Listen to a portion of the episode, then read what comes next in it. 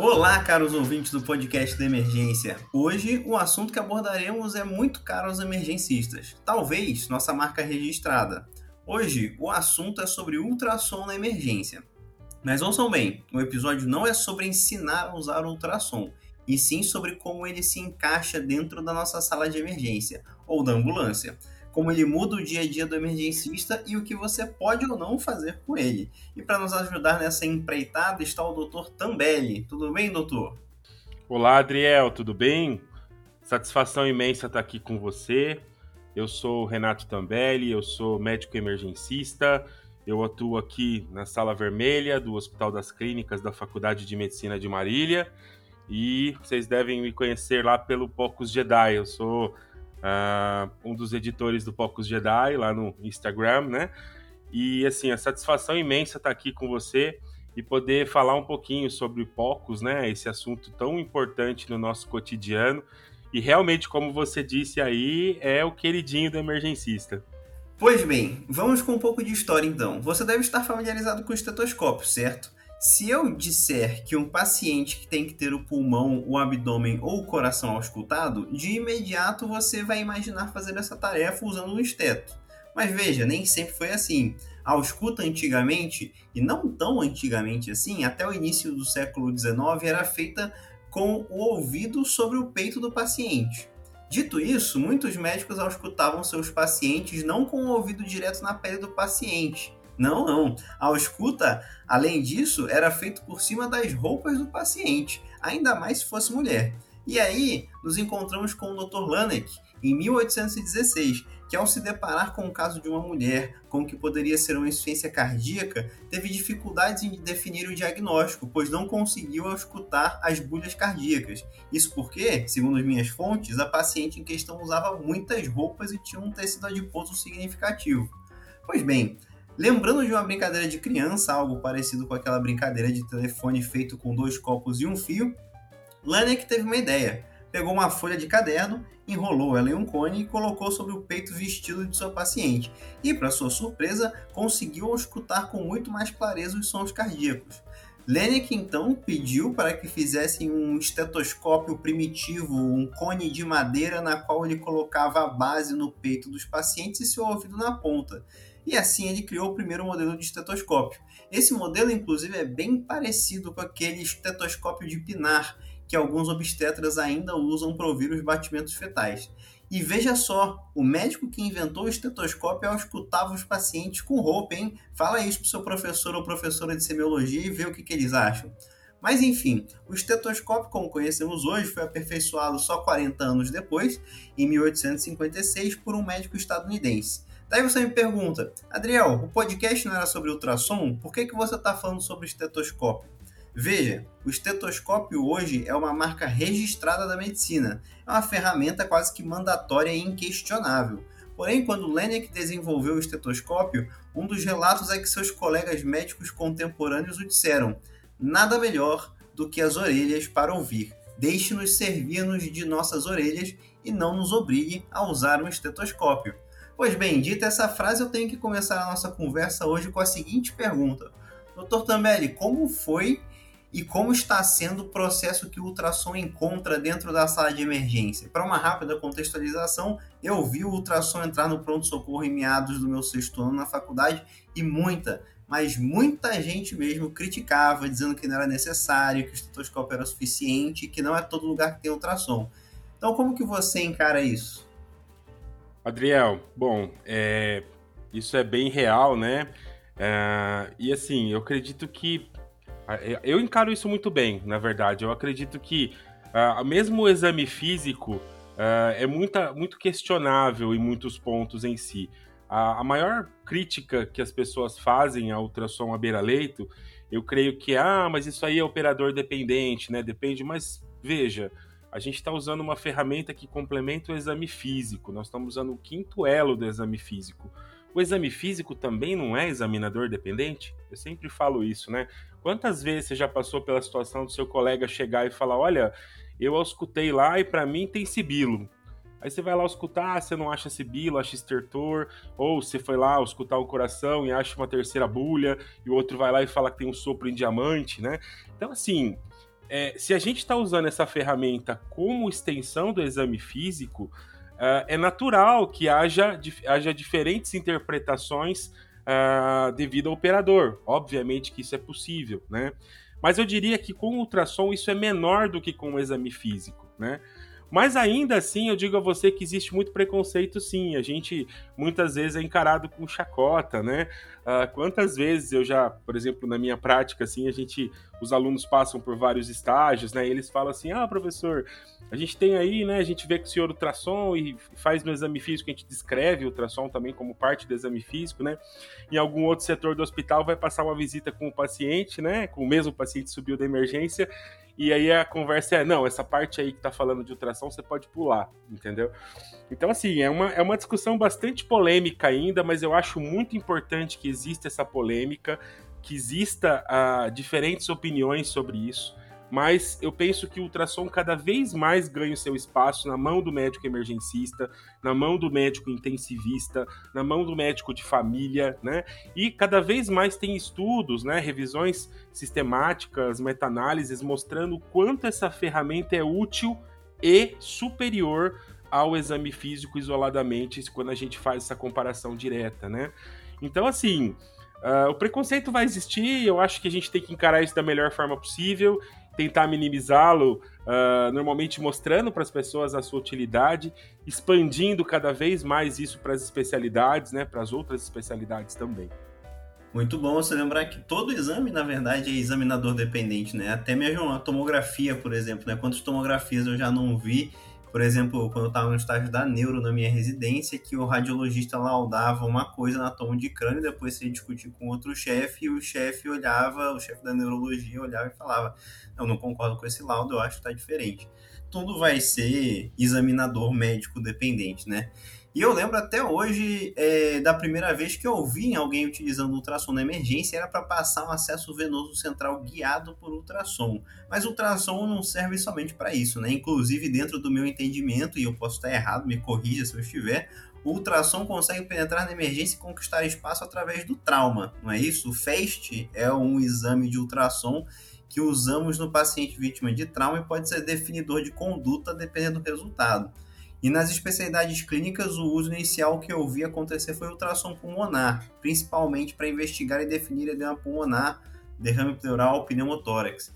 Doutor Tambelli, como esses usos do ultrassom têm evoluído? Foi assim que eles começaram mesmo? Muito legal sua pergunta, Adriel. Eu acho interessante a gente começar com a história do ultrassom dentro da emergência, né? E não dá para começar a falar disso sem lembrar do FAST, né? Lá na década de 80, né, quando você tinha já o início, iniciando os primeiros passos do ATLS, né, você teve, na verdade, um emergencista e um cirurgião que começaram o FAST. Então, o FAST é um exame que não nasceu na radiologia. Ele nasceu lá dentro da emergência, na beira-leito do paciente politraumatizado, né? Então, seria o exame que a gente utiliza para avaliar a presença de líquido livre no abdômen, que define conduta no politraumatizado grave. O paciente adentra a emergência, está instável hemodinamicamente, fez o FAST, FAST positivo é igual à mesa, né? Então, assim, para o cirurgião e para o emergencista, aquela ferramenta era fundamental, porque ela permitia a tomada de decisão rápida. E acho que decisão rápida é a palavra-chave com qual o ultrassom pode ser descrito no trauma, né? E ele vem evoluindo com certeza, né? Lá pela década de 90, a gente com o trabalho do professor Lichtenstein, né, um grande intensivista francês, que começou a aplicar ultrassom no tórax, né? Porque até então a gente ouvia, pelo menos o Harrison, estava escrito lá no Harrison, né, que o ultrassom era um exame inadequado para a investigação dos pulmões, né? Tá escrito isso lá, hein? No Harrison, na década de 90, era escrito isso. Quando o professor Lichtenstein começou seu trabalho numa UTI, onde ele via um raio-x uh, de tórax velado, aí no outro dia ele pediu o raio-x e o raio-x continuava velado e aquilo não mudava em nada a conduta dele, ele falou: Eu vou lá buscar aquele aparelho na radiologia para ver se eu consigo enxergar uma imagem. Né? E ele foi lá e pela primeira vez ele viu o seu jellyfish, né? a imagem típica de um, de um pulmão atelectasiado, né, boiando no derrame pleural, a imagem clássica que ele descreveu nessa época, né? E lembrando um pouco de preconceito, Adriel, Liechtenstein demorou quase 10 anos para conseguir publicar o seu primeiro trabalho sobre ultrassom pulmonar, porque ele foi motivo de chacota, exatamente isso, né? Falaram, como assim? um intensivista falando de ultrassom, né? A Chest publicou o artigo dele quase 10 anos depois da sua realização, né? Então, assim, o ultrassom pulmonar ele tem esse charme todo também por isso, porque ele foi criado no ambiente do paciente crítico, né? Ele vem do intensivista, ele vem dessa pessoa que está ali ao lado do doente grave, tá? Então, se você soma o FAST com o ultrassom pulmonar, você tem o IFAST, né? Que é a evolução do FAST abdominal. Então, você passa também a usar o ultrassom uh, no trauma para avaliar a presença de sinais de trauma de tórax, né? Onde você vai avaliar a presença uh, ou ausência do pneumotórax, também a presença do hemotórax, né? Então, assim, com certeza são exames que se completam e que estão em constante evolução. A gente não pode falar de ultrassom pulmonar também sem mostrar o tanto que a pandemia de Covid trouxe o ultrassom pulmonar em evidência, né? Porque você tinha pacientes que estavam em isolamentos e que muitas vezes uh, o raio-x uh, não é um exame que mostrava dados muito fiéis, né? E a tomografia muitas vezes é um exame que precisava transportar um paciente muitas vezes grave do ponto de vista respiratório, expor uma nova equipe lá na radiologia, dentro do aparelho de tomografia, a, a riscos, né? Então o ultrassom passou a ser uma ferramenta fantástica e evoluiu muito durante a pandemia. A gente tem muito estudo de ultrassom pulmonar aí durante a, a pandemia de SARS-CoV, né? Então eu acredito que tudo está muito em evolução e nesses dois pontos, com certeza, foi por onde começou a penetrar no cenário da emergência. Muito legal você trazer essa curiosidade sobre o Liechtenstein, que demorou 10 anos para conseguir publicar. Isso me lembra muito a história que eu já contei no episódio 13 aqui do podcast sobre o Lister, né? Que o Lister, apesar de ser esse médico que todo mundo conhece, super famoso também, quando foi começar a falar de asepsia e antisepsia, ele foi feito de chacota e demorou 30 anos para conseguir convencer toda uma geração de médicos que era importante, né? Lavar as mãos, dentre outras coisas. Ele quase desistiu dessa ideia dele. Mas, enfim, é, doutor Tambelli, me diz uma coisa. Pocos cardíaco, ou seja, ultrassom à beira-leito cardíaco e ecocardio na emergência. São exames bem parecidos, mas ainda assim o eco se faz necessário. O que o eco me dá que o POCUS não me traz? Podemos chegar em um futuro breve em situações que o eco será dispensável se tivermos um POCUS cardíaco bem feito? Como que você vê isso? Boa pergunta também, Adriel. é, eu, eu, penso assim, né? O POCUS, ele... O papel do POCUS cardíaco é dentro dessa ideia de tomada de decisão à beira-leito, né? Qual caminho vou tomar. Né? A ideia é o POCUS responder a perguntas clássicas, né? como por exemplo, cabe volume não cabe volume? Esse ventrículo esquerdo bate bem ou não? Há sinais de é, aumento de câmaras direitas? Tem derrame pericárdico não? Eu acredito que o POCUS ele cabe no setor da emergência para responder essas perguntas. É possível que você faça algumas medidas e tal, mas eu acredito ainda que o eco formal ele te traz essas medidas todas, né? Eu não preciso, por exemplo, de um eco formal para tomar conduta diante de um paciente que chega em choque na emergência. Eu faço um diagnóstico de uma embolia pulmonar com corpo pulmonar agudo, né? Porque eu não vou ficar esperando um ecocardiograma para definir um paciente que está grave e instável, né? Mas com certeza, se um paciente chega na emergência, né, recebe uma avaliação com POCUS, vou dar um exemplo de uma insuficiência cardíaca, né, você avaliou, tem uma disfunção ventricular que você taxou como moderada ali na avaliação do Eibalin desse coração, você viu que a cava do paciente estava túrgida, ele tinha linhas B no pulmão, você administrou todo o tratamento, fez VNI, fez seu tridil, fez o tratamento clínico uh, em si, e no dia seguinte o paciente já está melhor clinicamente, aí você pede um eco formal para realmente é, medir as estruturas todas e tentar fazer um diagnóstico etiológico do problema específico desse paciente em si. Então eu acredito que uma coisa não invade o espaço da outra, né? A gente ainda vai continuar fazendo eco formal dos pacientes, né? Uh, mas o POCUS ele te dá o poder de tomada de decisão imediata, e isso muitas vezes o eco uh, formal não consegue, né? Muito improvável você ter um serviço que tem é, ecocardiografista de plantão 24 horas. Eu acho tô muito improvável mesmo. Uh, no nosso serviço a gente até tem plantão de eco, né? Mas assim, é aquele plantão que você chama raras vezes, né? Não é um plantão que vai chegar imediato, rápido, assim. Então, eu acredito que a gente precisa se desenvolver com um POCUS cardíaco mesmo para tomada de decisão rápida na beira-leito. Muito bom, muito bom. Eu concordo muito com você, né? Não sei se tem como discordar aí, mas é, achei excelente essa sua colocação. Bem, a gente já falou aqui de avaliação abdominal no trauma, da, existência do FEST, né? De avaliação pulmonar e de avaliação cardíaca agora. O que, que mais que o ultrassom pode trazer para nós e para os nossos pacientes na emergência? Rapaz, muitas coisas, hein? Eu diria que o universo do ultrassom ele vai se estendendo por todo o corpo, né? Como, por exemplo, a gente falou de Liechtenstein, eu gosto muito de citar ele, né? Uh, o primeiro trabalho dele você vai ver que é de ultrassom pulmonar. Mas o segundo trabalho dele, ele chama de ultrassom de corpo todo, né? Então ele escreve um livro exatamente é, descrevendo todas as outras utilidades que a ultrassonografia pode ter diante de um paciente crítico, ou mesmo não crítico, mas numa situação de emergência, de urgência, né? É, eu gosto de citar muito a questão do, do abdômen agudo, né? A gente utiliza muito isso, né? E eu penso assim, a pneumoperitônio, né? Abdômen agudo inflamatório, como apendicite aguda, como colicistite aguda, a cólica nefrética, não especialmente para ver o cálculo em si, porque a gente sabe que a sensibilidade do ultrassom muitas vezes não é o melhor exame para isso, mas para identificar sinais de gravidade na nefrolitíase, como por exemplo na hidronefrose, nos pacientes com uropatia obstrutiva, né?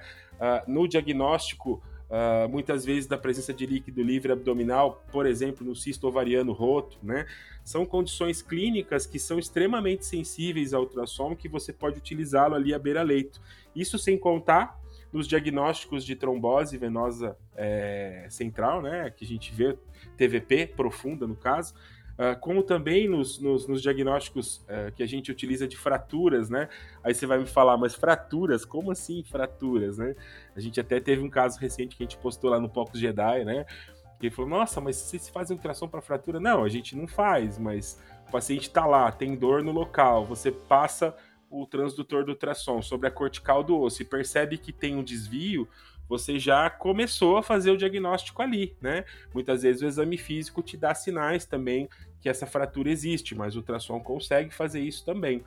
E mais do que isso, nessas fraturas, é importante avaliar a vasculatura, né? Se o paciente está fazendo uma síndrome compartimental, se ele tem compressão vascular, você consegue ver se tem pulsos periféricos, isso é muito comum nas fraturas expostas, muitas vezes o paciente tem comprometimento vascular e você rapidamente com o ultrassom vai lá, checa pulso, vê que o pulso está presente, descarta a presença dessas complicações, né? Então, assim, é, ultrassom é um universo muito rico. Se a gente partir para a parte da neuro, a gente vai lembrar também da, da, do ultrassom da bainha do nervo óptico, né? Que é bastante útil para detecção de sinais precoces de hipertensão intracraniana, né? Claro que não é a ideia desse exame substituir a tomografia, mas sim te dar um alerta para que você comece a tratar esse paciente rápido, né?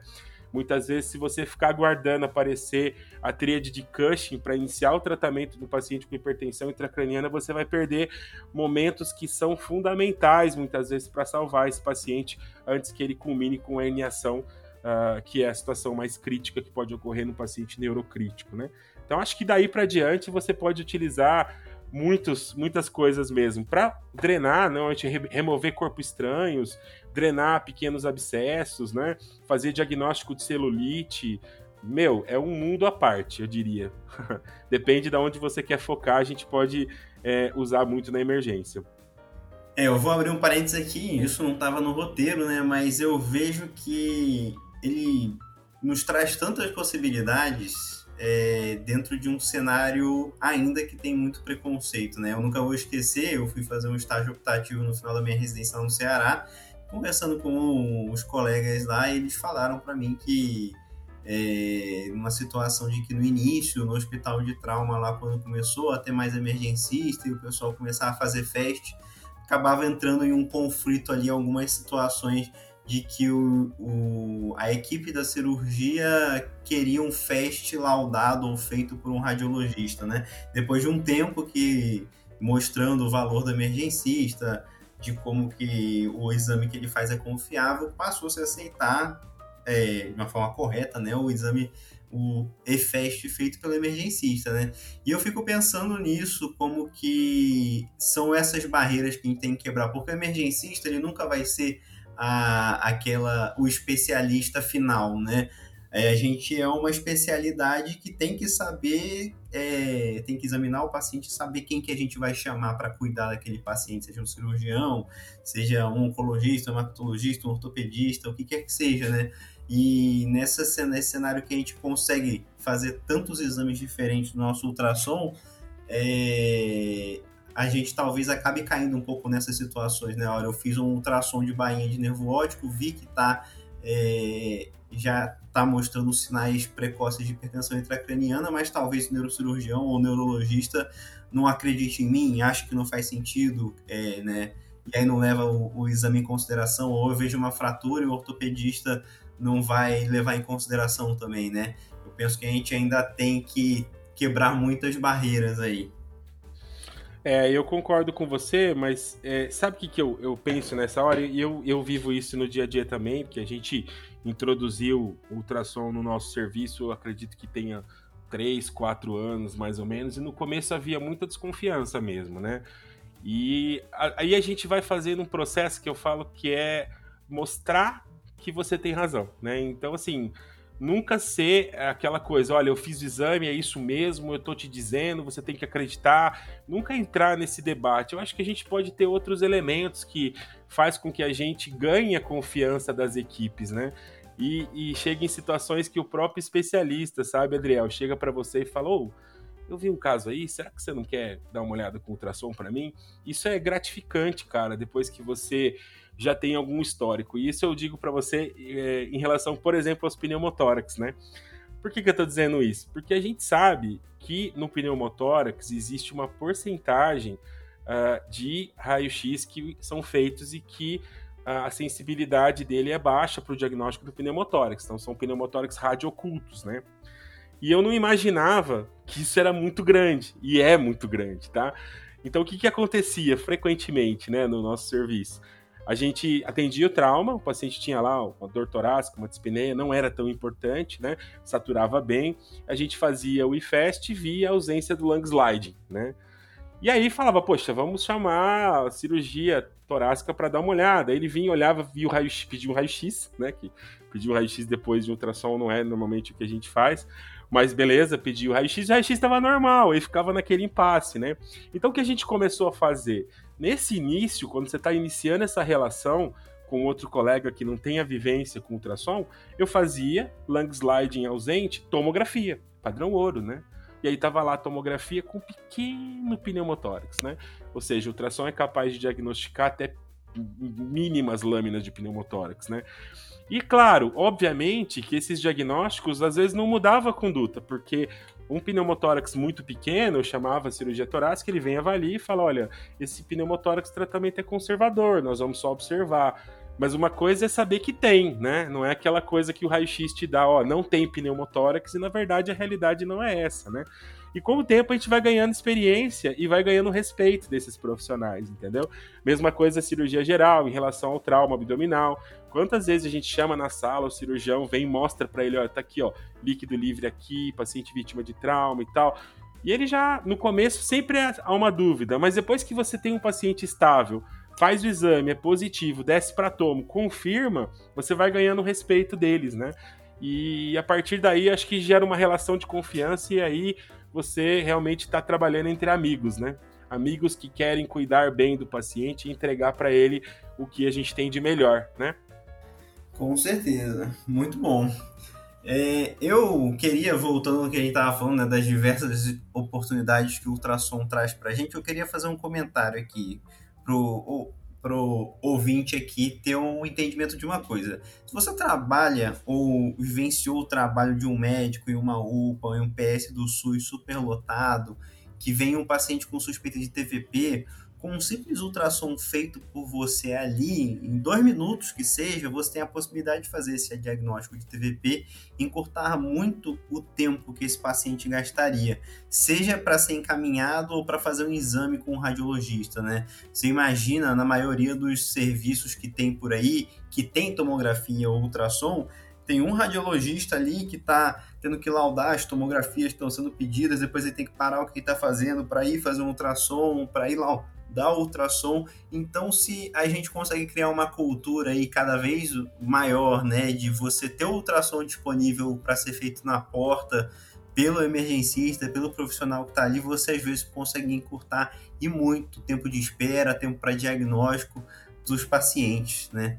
Mas enfim, doutor Tambelli, vamos falar de acesso venoso central. O ultrassom se faz muito presente nessas situações.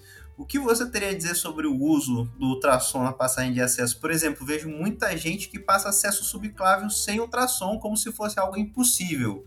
Mas não é bem assim, né? É, então, esse, esse é um assunto bastante interessante, né? A, a gente sabe que, que a questão do acesso, é, sem dúvida nenhuma, é um dos usos mais consagrados do ultrassom, né? A gente tem hoje pareceres de comissões, né, como Joint Commission, é, selos de qualidade para serviços que prezam a segurança do paciente. E você usar ultrassom, sem dúvida nenhuma, aumenta muito a segurança do paciente, né? Porque a gente sabe, Adriel, que a anatomia não é igual em todo mundo, né?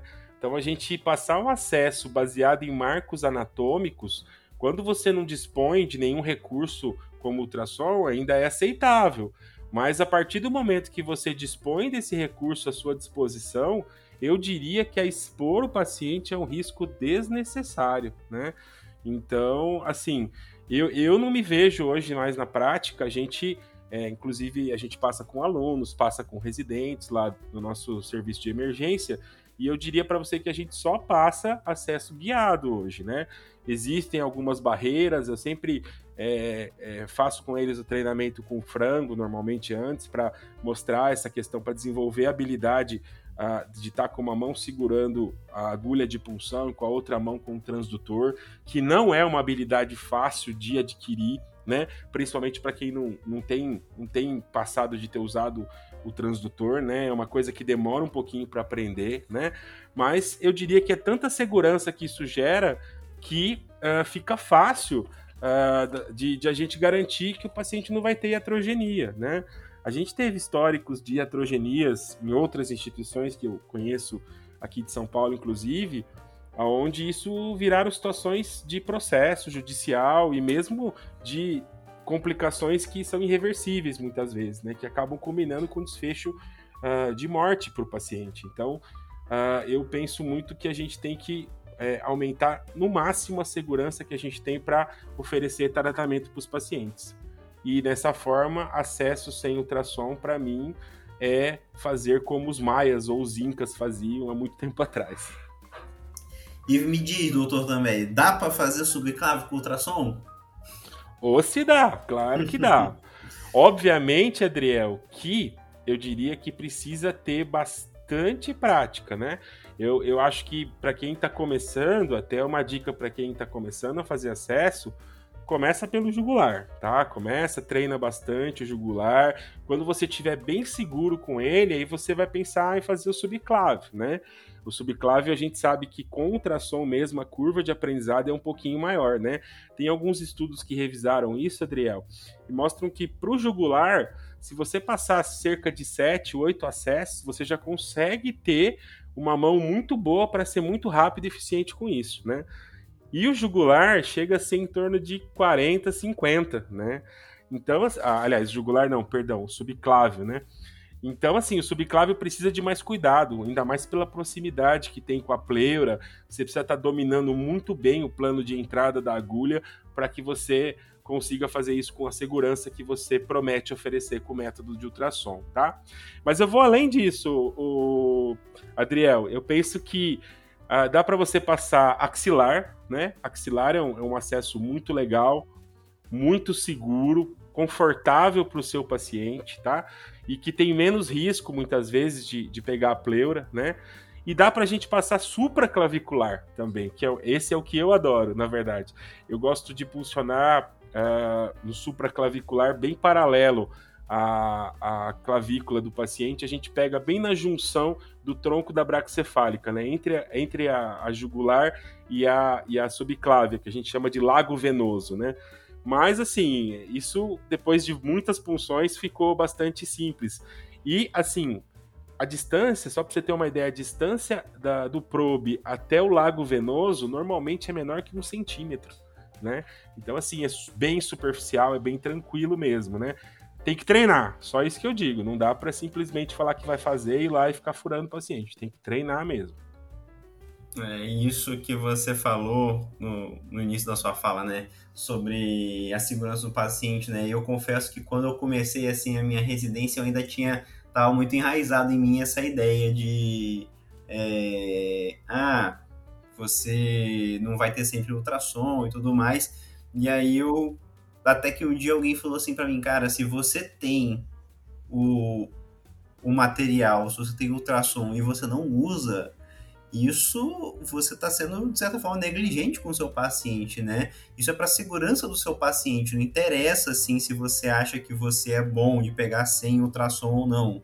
Mas você está tornando o processo mais seguro para o seu paciente. Depois, se tem uma complicação, né? E o seu paciente tem uma complicação por você ter feito o procedimento sem ultrassom, você pode ser questionado. Ué, por que, que você fez sem ultrassom se você tinha ele à sua disposição, né? É, eu queria, nesse sentido, perguntar para o senhor também o que, que você tem a dizer para essas pessoas que falam coisas desse tipo. Você não vai ter sempre ultrassom, tem que saber passar acesso sem ultrassom, ou até mesmo usar ultrassom para acesso à frescura. O que, que você teria a dizer para essas pessoas? Cara, é, eu tenho duas respostas para isso, uma educada e uma não educada, Adriel. Eu vou começar pela educada, certo? A, a resposta educada que eu tenho para dizer sobre isso é que, amigo, cara, não é sobre você. Não é, nós não estamos aqui discutindo sobre você, sobre suas habilidades, sobre o tanto que você é bom. Não é isso. A questão é sobre o paciente, aquele que lhe procura e que espera o melhor de você. Você pode oferecer algo com mais segurança, com mais qualidade? Ofereça. É simples assim. Se você não tem outra forma, realmente, não, não tem ultrassom, eu preciso fazer o acesso, não tem jeito.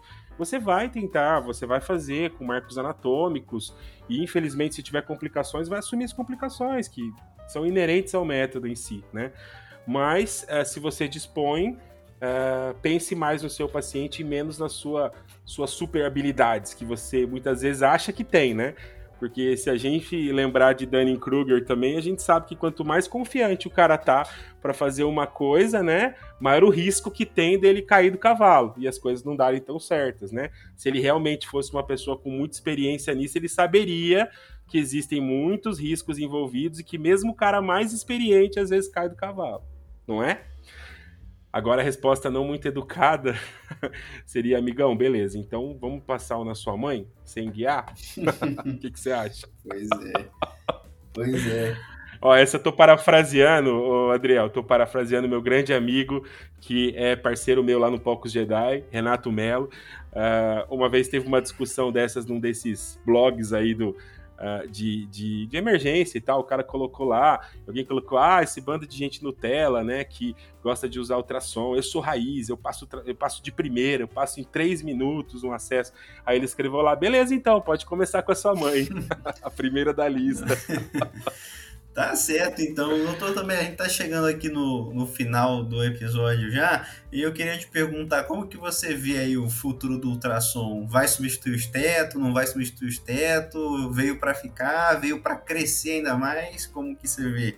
Ah, Adriel, eu, eu sou, claro, né, obviamente eu sou um visionário nisso, né, eu acho que o ultrassom tá ganhando cada vez mais espaço, eu vejo cada vez mais pessoas é, usando e se rendendo a isso, e com o avançar da tecnologia, esses equipamentos estão ficando cada vez menores, mais acessíveis, né? Que o grande problema que a gente tinha lá na época de Liechtenstein era que eram os trambolhos gigantescos, né? Que você tinha que buscar na radiologia e muitas vezes nem conseguia subir, porque o aparelho mal tinha rodinha para subir, né?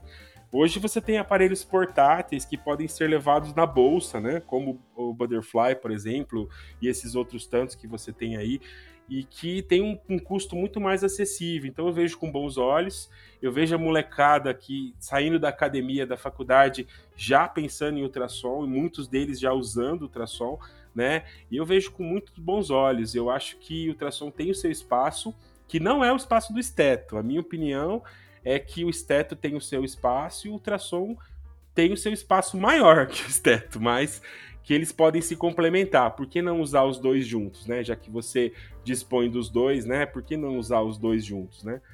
Eu acho que é válido essa, essa colocação.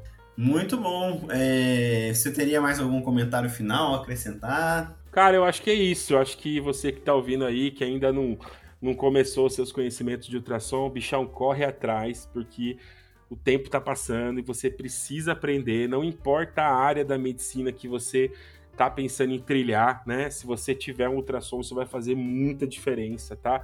procure um curso de ultrassom para começar, né? Depois eu falo que é sempre importante ter um mestre, né? Ter alguém que, que tenha mais conhecimento, que possa te guiar nas suas dificuldades, que serão muitas com certeza. Mas não desista, é só ter vontade, ter disposição e acreditar que com certeza o ultrassom vai mudar a sua prática clínica. Tá ótimo. Doutor, antes de você ir, fala aqui pra gente onde que a gente encontra no Instagram. Você já comentou lá em cima, mas qual que é o arroba aí para achar o seu sua página? Procura lá no Instagram, arroba tá? Lá a gente tenta fazer algo meio fomed, né? Assim, para trazer um pouquinho de, de. um pouquinho sobre o conhecimento das principais utilidades do ultrassom na emergência, né? E coloca lá seu comentário que a gente depois bate um papo legal. Eu agradeço, Adriel, pelo espaço e oportunidade de estar aqui com você.